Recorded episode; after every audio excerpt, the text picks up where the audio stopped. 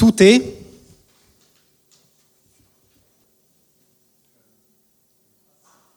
souffrance. C'est la première des quatre nobles vérités du Bouddha. Je ne sais pas si vous êtes d'accord avec lui. Pour souffrir, il suffit de vivre assez longtemps. La seule alternative, c'est de mourir. Et donc, finalement, notre ami le Bouddha corrobore avec sa première noble vérité ce que nous avons constaté la semaine dernière à partir de Genèse chapitre 3, c'est-à-dire que dans ce monde tordu, déchu, tout est, tôt ou tard, souffrance.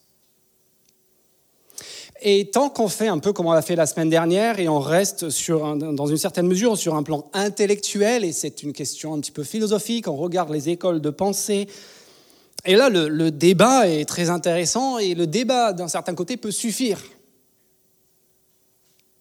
Mais quand le problème de la souffrance devient personnel, eh bien là on a besoin d'autre chose. Imaginez-vous euh, à 4 heures du matin, immobile au sol parce que vous venez de vous faire renverser par une voiture qui s'enfuit. Vous avez une sensation de douleur lancinante. Vous êtes à moitié en train de perdre conscience et vous voyez votre propre sang en train de ruisseler sur la chaussée. Vous sentez que vous vivez vos derniers instants et autour, pas un chat.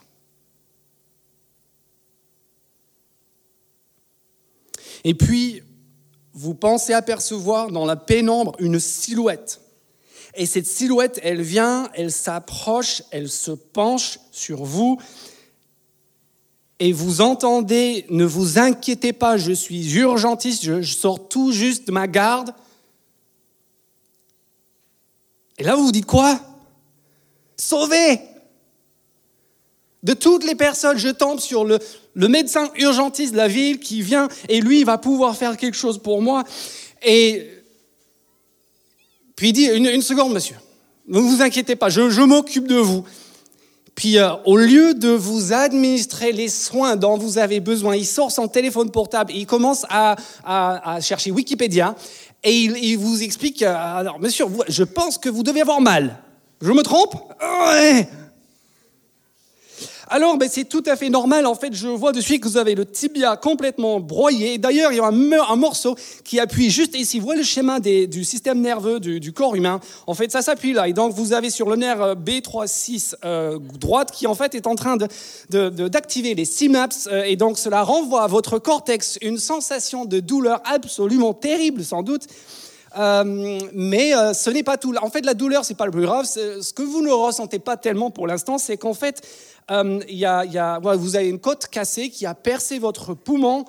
Euh, qui entraîne euh, une hémorragie tout compte fait assez importante, hein, qui, voilà, qui est en train de. C'est pour ça que vous crachez autant de sang sur la chaussée. Et, ça explique aussi vos symptômes d'évanouissement de, par intermittence. je pense qu'il doit vous rester environ 18 et 22 minutes à vivre euh, c'est clair pour vous, merci et bonne soirée. Ah, il vous a tout expliqué.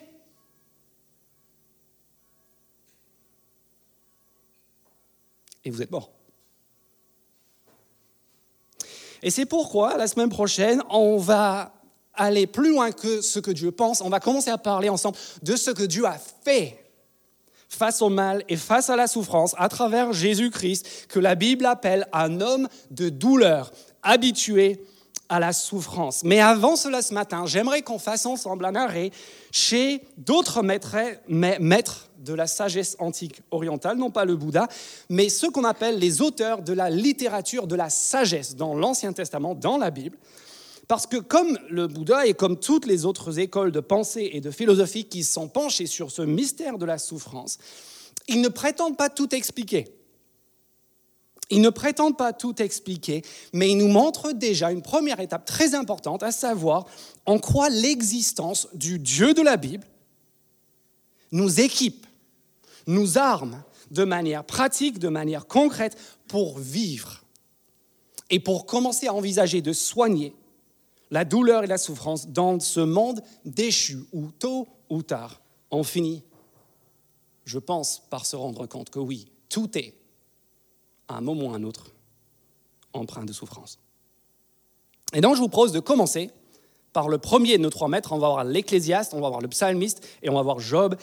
Et on va commencer par l'Ecclésiaste qui nous apprend, la première leçon, qui nous apprend face au mal et à la souffrance, qui nous apprend, étonnamment, à rire, à se réjouir. Et en principe, le fait de commencer par l'Ecclésiaste sur la question de la souffrance peut paraître un poil euh, étonnant, puisque les premiers chapitres du livre de l'Ecclésiaste étalent en fait à quel point cet homme devait vivre dans le bonheur, aussi bien national que personnel. En fait, euh, l'Ecclésiaste a écrit à ce qu'on peut appeler l'âge d'or du peuple de Dieu dans l'Ancien Testament. C'est une époque de paix, de sécurité, d'un empire qui, euh, qui, prend des proportions très importantes, de prospérité, d'abondance de, matérielle, économique. C'est une période où la culture de son pays rayonne. Et puis sur le plan personnel, on apprend dans les premiers chapitres qu'il est comblé comblé à tout égard, comblé de richesse, comblé de plaisir, comblé de sexualité, comblé de savoir et de science il n'y a, normalement rien qui ne va pas dans sa vie. Et pourtant, même si vous n'avez jamais lu l'Ecclésiaste, vous connaissez sa conclusion. Vous connaissez le refrain. Et même si vous ne savez pas l'Ecclésiaste, vous avez déjà entendu ce refrain. C'est quoi le refrain de l'Ecclésiaste? Après avoir regardé tout cela, il dit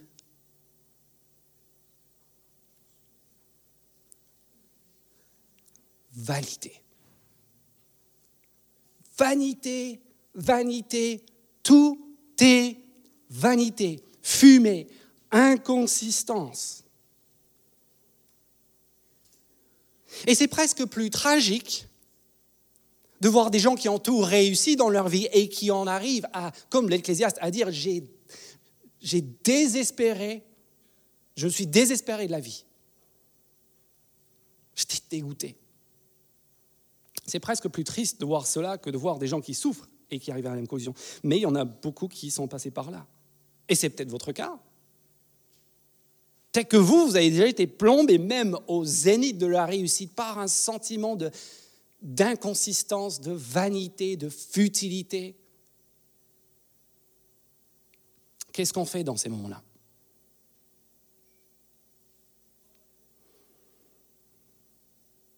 On se tire une balle?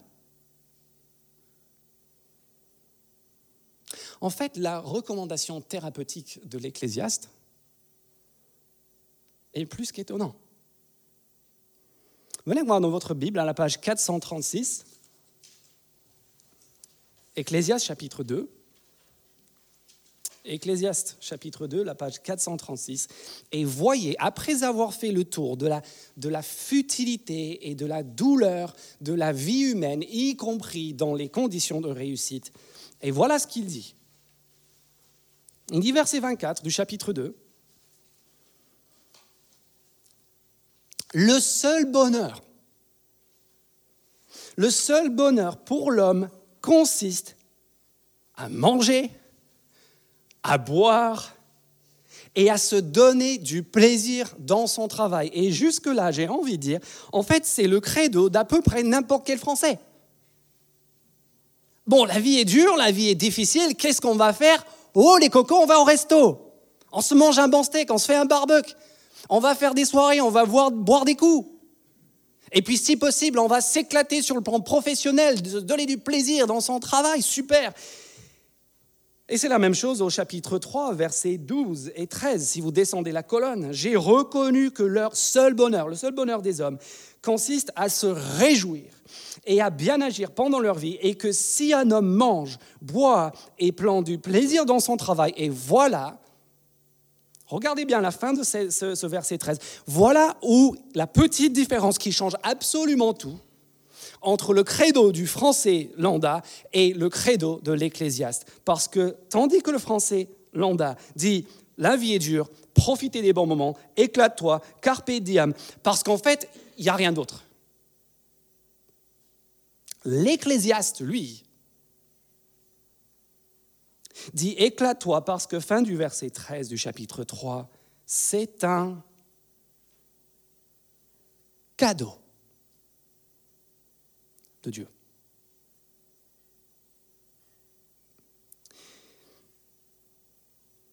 Si dans notre vision du monde, il n'y a rien d'autre que le matériel, si Dieu n'est pas dans l'équation,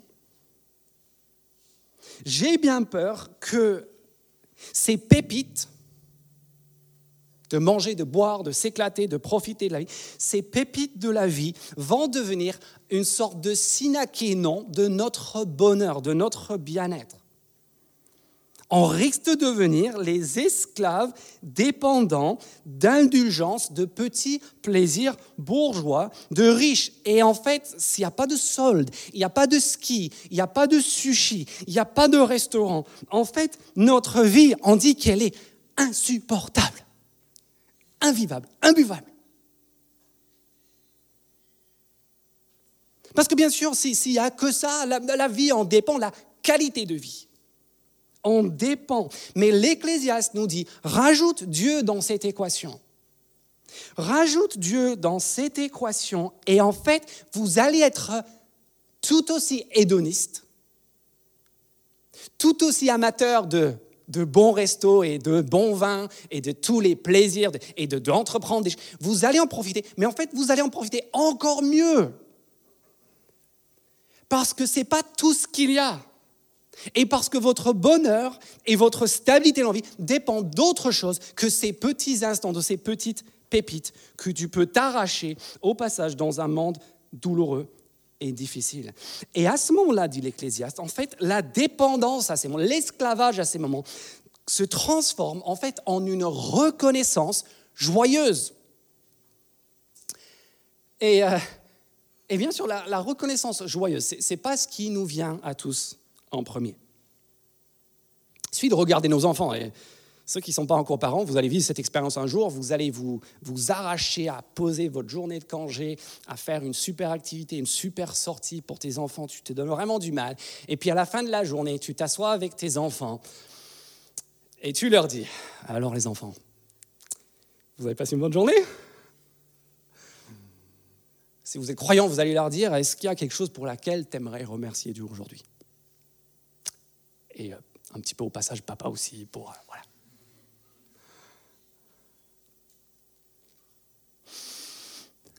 Et là,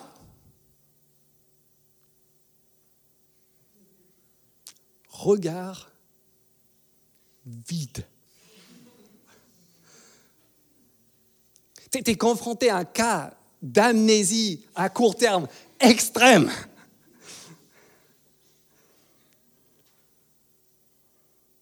Et, et ce n'est pas juste que dans notre nature, on est un poil ingrat. C'est qu'on vit aussi, bien sûr, dans une société qui, qui cherche à tout prix à attiser notre insatisfaction. C'est l'objectif assumé et avéré de toutes les campagnes publicitaires et de tout le marketing. C'est de susciter, c'est de créer un besoin pour des choses en fait dont tu n'as absolument pas besoin pour vivre. Mais c'est de transformer l'envie, le désir en besoin. Si je n'ai pas ce téléphone, cette voiture, ces habits, ah, l'envie devient, le cadeau devient besoin.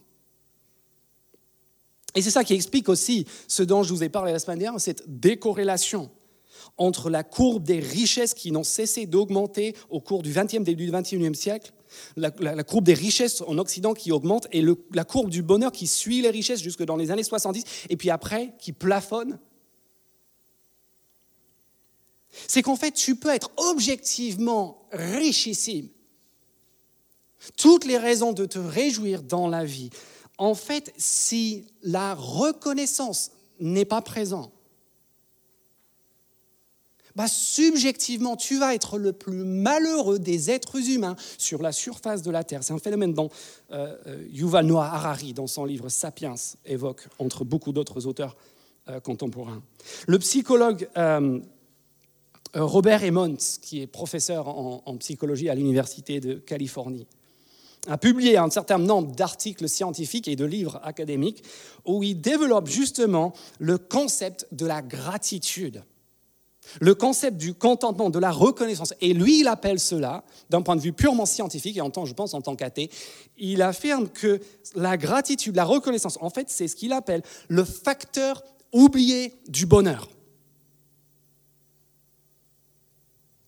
Je vous promets, le jour où l'hiver prochain, dans la grâce de Dieu, les Ukrainiens pourront chauffer leur maison,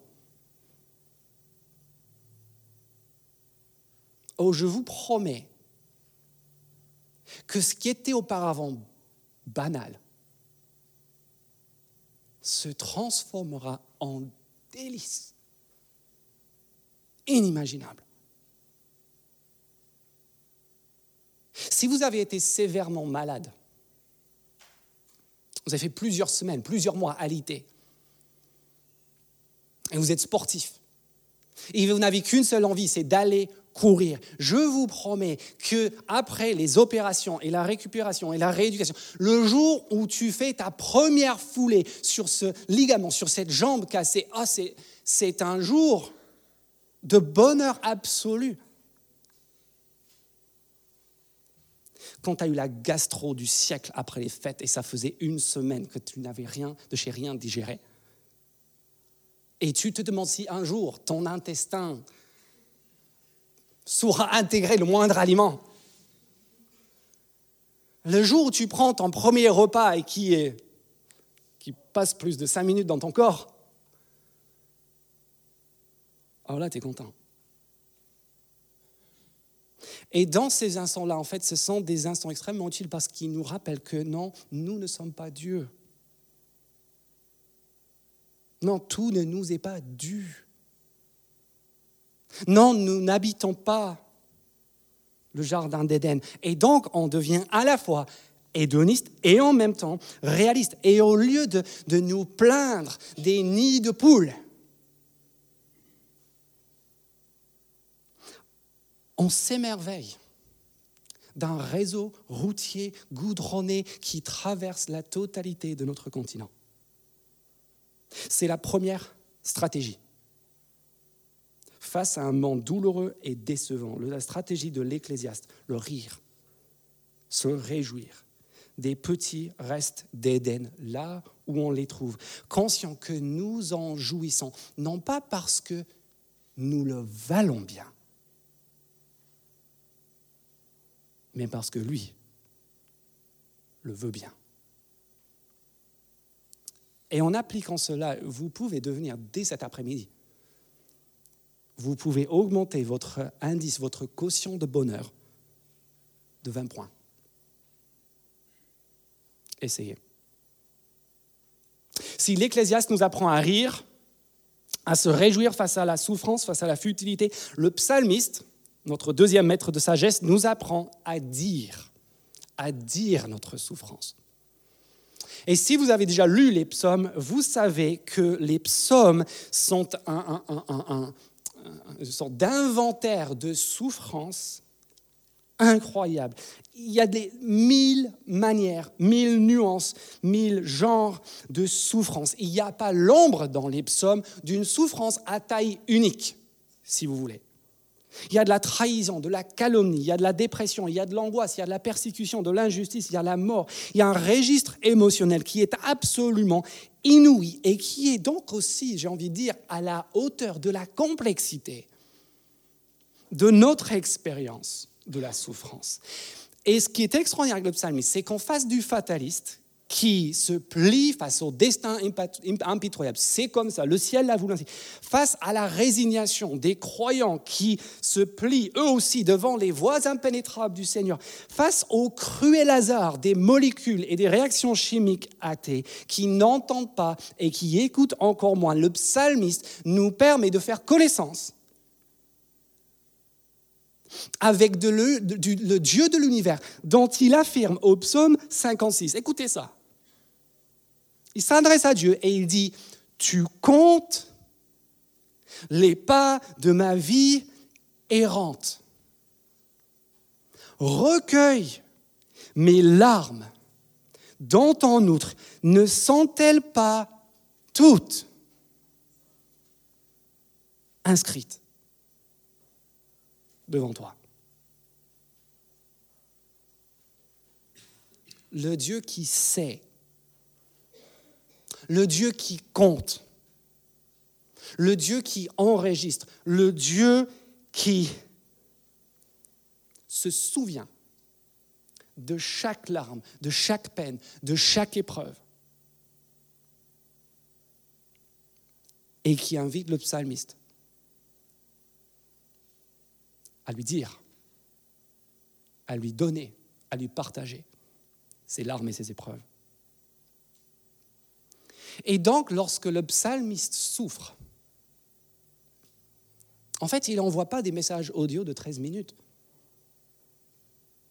Il ne crée pas des groupes WhatsApp. Vous savez pourquoi? Parce que ses amis sont indisponibles. Ses amis sont injoignables, ses amis sont parfois ignorants, ils sont parfois insensibles. Des fois, ses meilleurs amis, en fait, sont devenus ses ennemis. Et vous savez où c'est qu'il vit ses expériences les plus savoureuses, les plus riches, les plus profondes, les plus nourrissantes avec Dieu seul. Seul dans le désert. C'est là que naît sa théologie extraordinaire, en face à face, en tête à tête, avec celui qui accueille et qui recueille chacune ses larmes. Il est honnête, mais ne râle pas. Il est euh, capable de dire les choses sans en rajouter. Il exprime sa peine sans jamais s'y complaire. Et même lorsque c'est pour, comme dans le psaume 80, pour, juste pour dire, j'ai terrassé. J'ai rien à dire, je suis muet. Mes intimes, ce sont les ténèbres.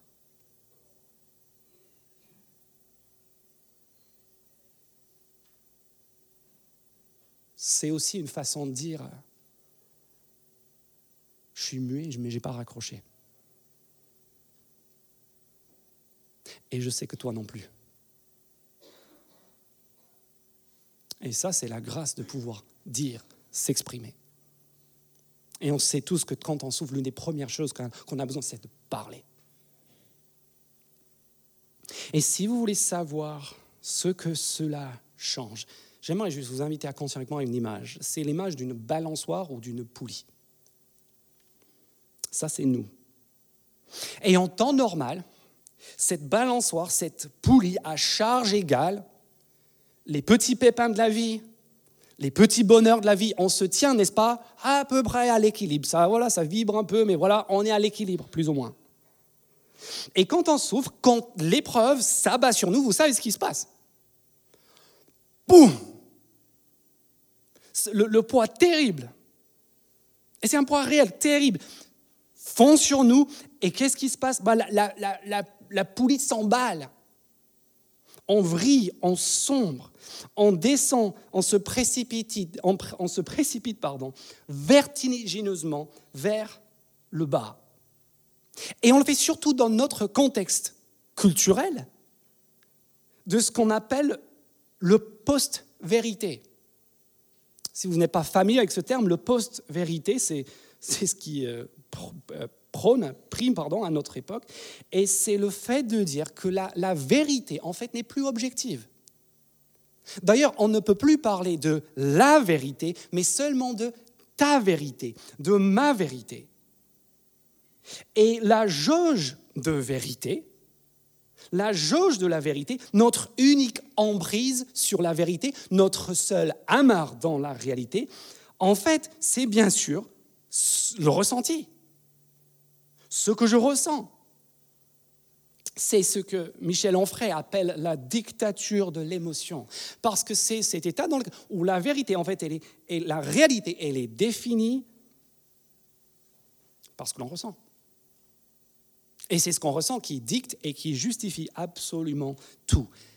Et bien sûr, bien sûr que dans ce contexte-là, s'il n'y a pas de contrepoids, s'il n'y a pas autre chose de l'autre côté de la balançoire, de la poulie, bien sûr qu'on s'emballe, bien sûr qu'on vrille, bien sûr qu'on sombre.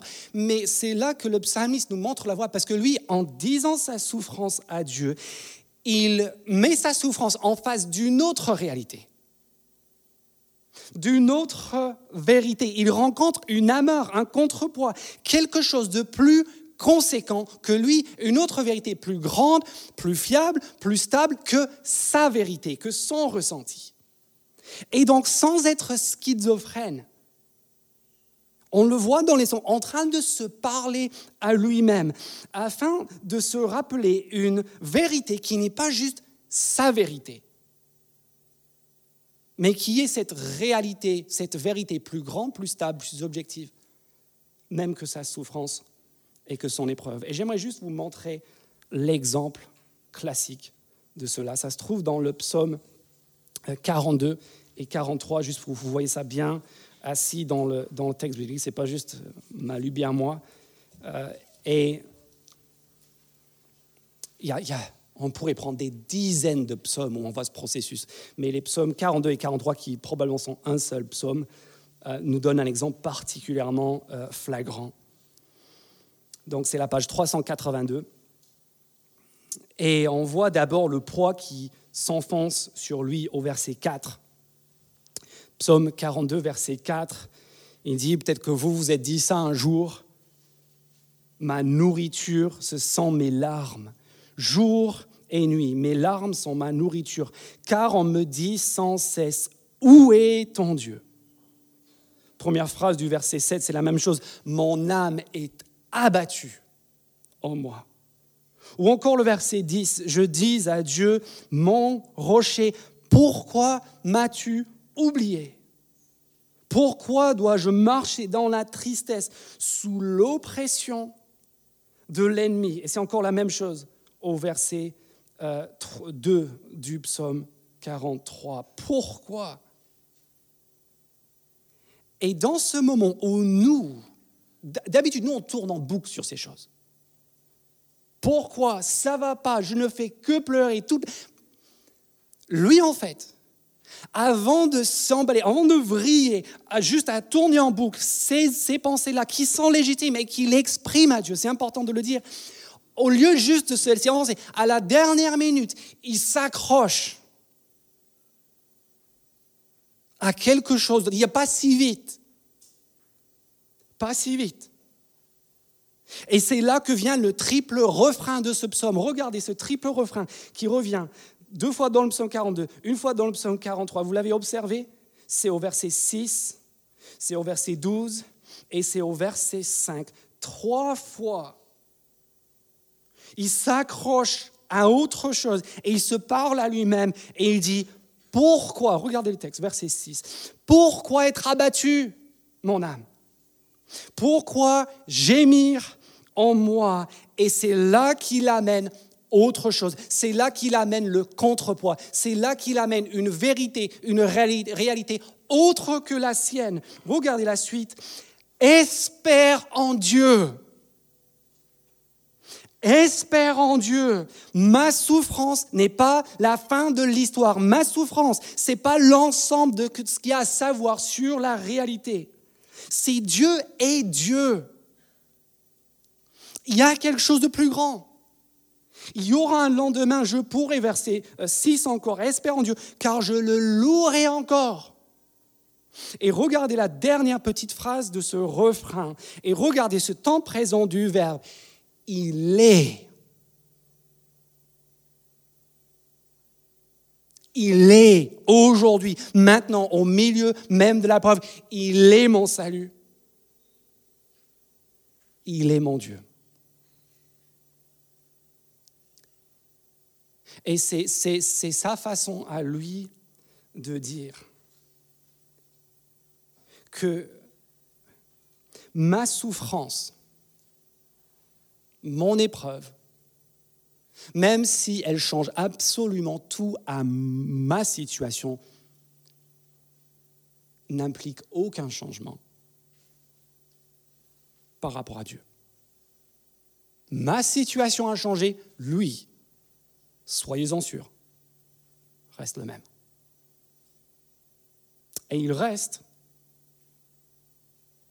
mon salut et mon Dieu, y compris au milieu des larmes et de la souffrance. Et si on a un doute là-dessus, bah, il faut revenir la semaine prochaine pour regarder le souffrant juste par excellence dont le psalmiste n'est que le précurseur. Et si tout cela est vrai, il faut qu'on se pose la question, qu'est-ce qu'il y a sur notre balançoire? Qu'est-ce qu'on a en face? Parce que le jour où l'épreuve fond, on va voir ce qui est en face. Tant que tout va bien, tu n'as pas tellement besoin de charger de l'autre côté. Mais le jour où l'épreuve, on voit quel est le contrepoids véritablement. Et c'est la vitesse à laquelle on est déstabilisé, déséquilibré. Et c'est le temps qu'on met à se restabiliser qui révèle, entre autres, ce qu'il y a vraiment de l'autre côté de la balançoire. Qu'est-ce qu'on a si on connaît Dieu? Normalement, on a une charge. On a autre chose que les banalités. Vous savez, euh, il y a de merveilleuses euh, avancées thérapeutiques tous les ans. T'inquiète, tu trouveras un autre. Ça, ça ira mieux demain. On a besoin de, de lourd. Et c'est ça que le Dieu de la Bible nous donne, notamment quand on commence à lui parler. Et quand c'est vers lui qu'on se tourne en premier. Et quand on fait l'expérience, pas juste intellectuelle, mais personnelle, de sa bonté et de sa puissance. Qu'est-ce qu'on aura à se dire à notre âme et les uns aux autres lorsque l'épreuve font Apprendre à dire notre souffrance une fois que l'Ecclésiaste nous a appris à rire, à se réjouir de la vie, une fois que le psalmiste nous a appris à dire notre souffrance, Job, lui, nous apprend face à la souffrance à nous taire. Le texte qui a été lu par Teddy au début raconte le jour justement où le grand déséquilibrage intervient dans la vie d'un juste. C'est un jour terrible. Je vous invite à revenir juste avant les psaumes dans le livre de Job pour le regarder. C'est un jour terrible, c'est le jour en fait, où tout s'emballe, tout s'écroule, où Job, en fait, est en train de descendre à 1000 km heure vers l'abîme. Il perd ses enfants, tués en un accident terrible. Il perd toute sa richesse considérable. Il perd même sa santé, couverte d'ulcères et de douleurs insupportables. Et Job, nous lisons, regardez moi le, le, dernier verset du chapitre 1, chapitre 1, verset 22. Dans tout cela, nous lisons, Job ne pécha pas. Dans tout cela, Job ne pécha pas contre l'Éternel. Et là, au verset 9 du chapitre 2, si on va un peu plus loin, euh, il reçoit un bon conseil conjugal. Sa chair est tendre, est là pour le soutenir. Et elle, elle dit, franchement, il ne faut pas être trop dur avec lui, elle dit à peu près ce qu'on se dit tous. Quand tout part en latte, elle dit, regardez, verset 9, sa femme lui dit, tu persévères dans ton intégrité, dans ta foi, dans ta confiance en Dieu. Job, il faut arrêter. Regardez ce qu'elle lui dit. Verset 9, maudit ton Dieu et meurs. Et c'est un peu ce qu'on a envie de faire des fois, n'est-ce pas? De maudire Dieu et d'en finir.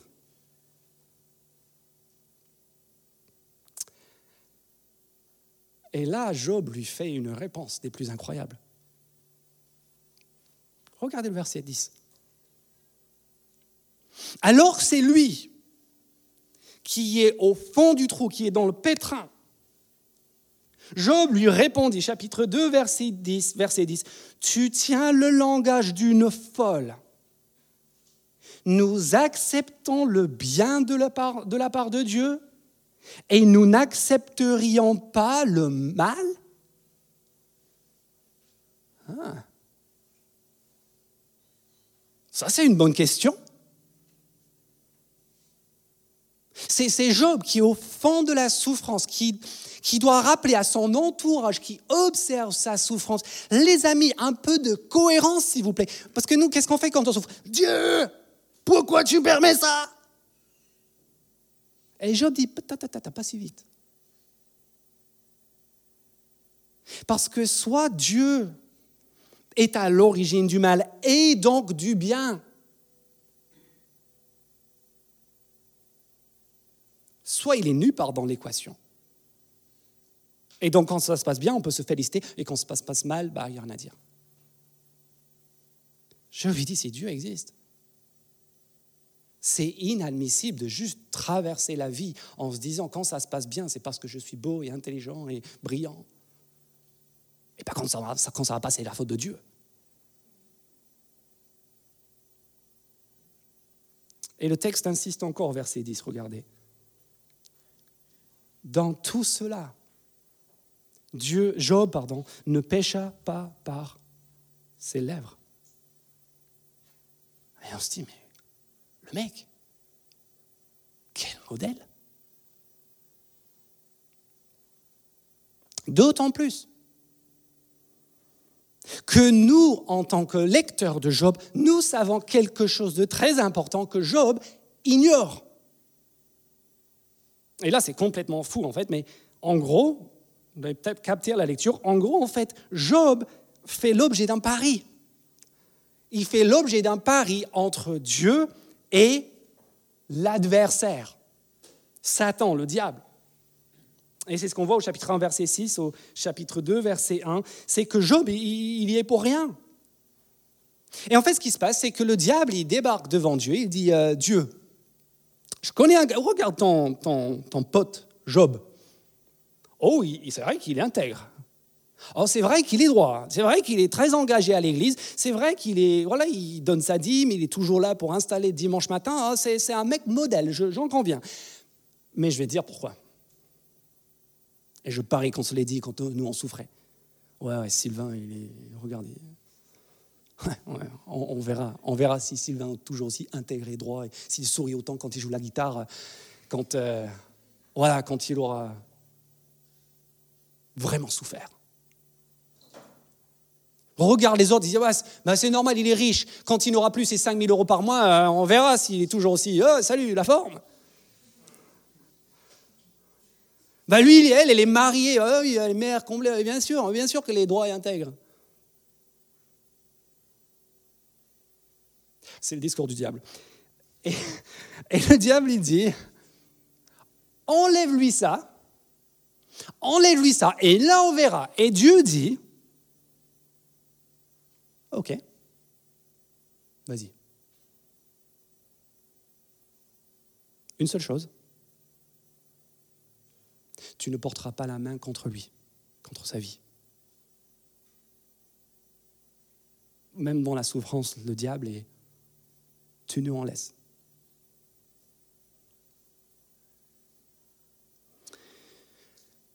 Au verset 11 euh, du chapitre 2, les amis de Job arrivent. Et comme Job, ils ne savent rien de tout cela. Et si vous voulez savoir quelle est leur meilleure contribution au livre de Job, vous l'avez au verset 13. Ils vont parler pendant 35 chapitres. Et la chose la plus utile qu'ils fassent, et c'est à notre portée à tous, soyez encouragés, ce verset 13, regardez, pendant sept jours et sept nuits, ils restèrent assis par terre à côté de lui, sans lui dire un mot, car ils voyaient à quel point sa douleur était grande.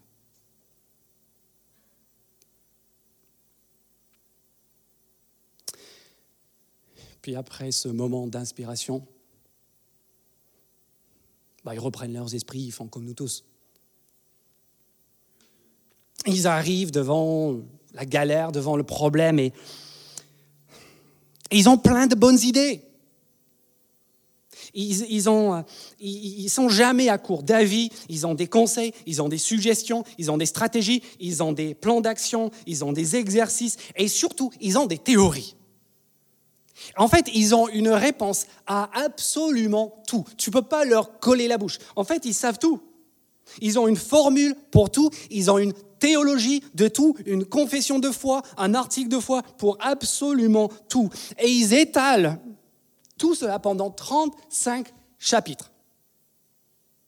Et eux, pour faire très court, en gros, c'est la théorie du karma. Job, tu souffres. Fais ton examen de conscience.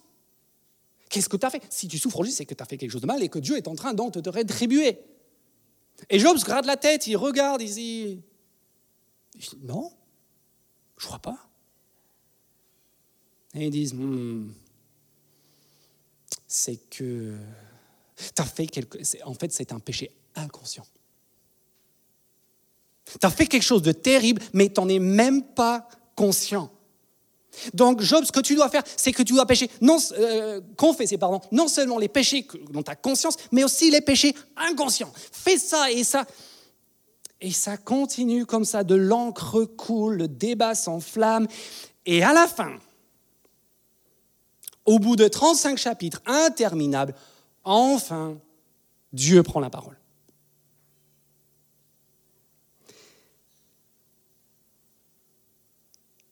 et il les démonte tous.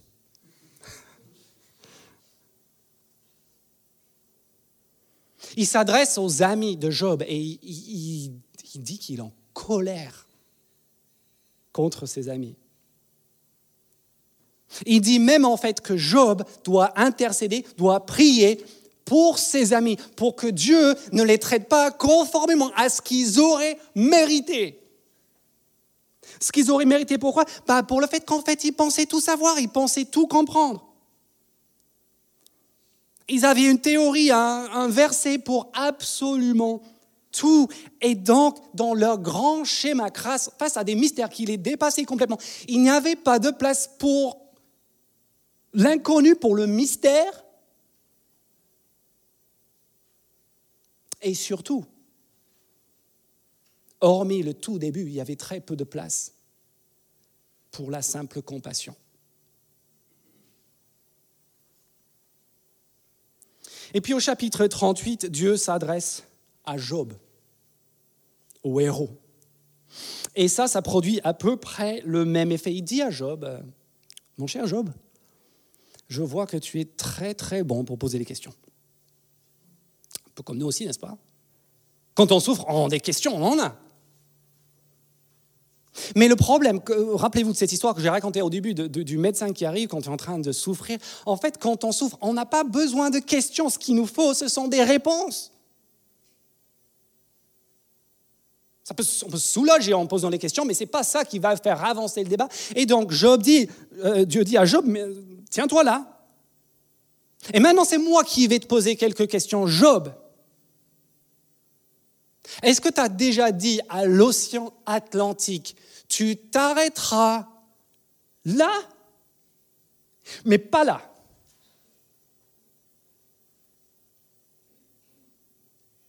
Non. Job, c'était quand la dernière fois que dans tes réglages de téléphone, tu réglais pas juste ton réveil, mais l'heure du lever du soleil? Non plus. Job, est-ce que tu es déjà allé voir de l'autre côté de la mort? Et puis ça continue comme ça pendant deux chapitres. Et à la fin de ces deux chapitres, au chapitre 40, début du chapitre 40 de Job, Job dit en gros, verset 4 du chapitre 40, je ne fais pas le poids. Que pourrais-je te répondre? Je mets la main sur ma bouche. J'ai parlé une fois, mais je ne répliquerai plus, et même deux, et je n'ajouterai rien. Il dit, en fait, je pensais que je jouais dans la cour des grands. Je pense que je pouvais jouer dans la cour des grands. je me ramasse. Et là, Dieu dit à Job, ne pense pas que c'est fini. Tiens-toi encore debout. Parce que j'ai encore d'autres questions à te poser. Et donc, c'est reparti pour encore deux chapitres de questions du même genre, jusqu'à ce qu'on arrive au chapitre 42.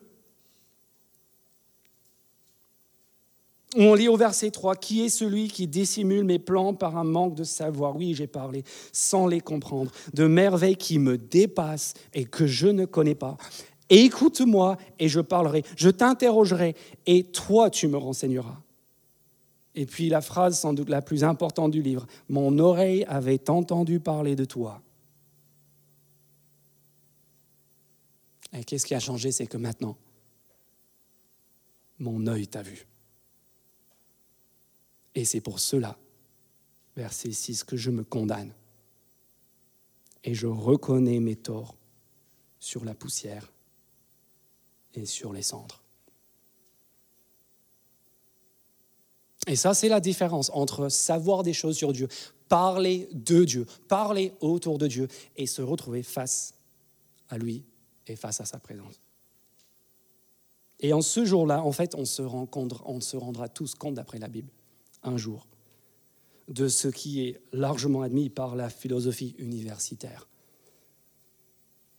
À savoir que ce n'est pas parce que nous sommes incapables de concevoir une raison ou une logique derrière la réalité de souffrance qu'il ne peut pas y en avoir.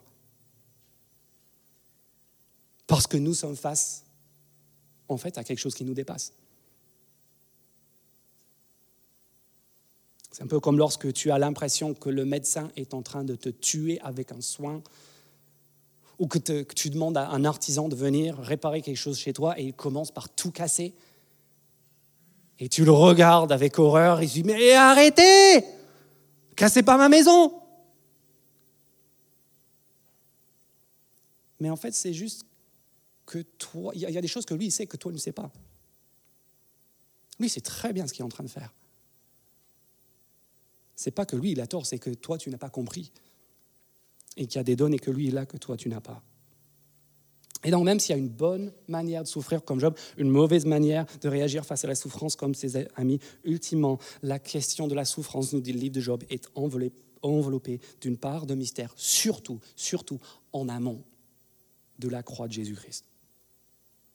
C'est pas tout ce que la Bible dit. Le message de la Bible face à la souffrance, c'est, face à la souffrance, c'est pas reste à ta place. C'est pas juste fais confiance, euh, aveuglement, soumets-toi à la providence. On verra la semaine prochaine que c'est même tout le contraire.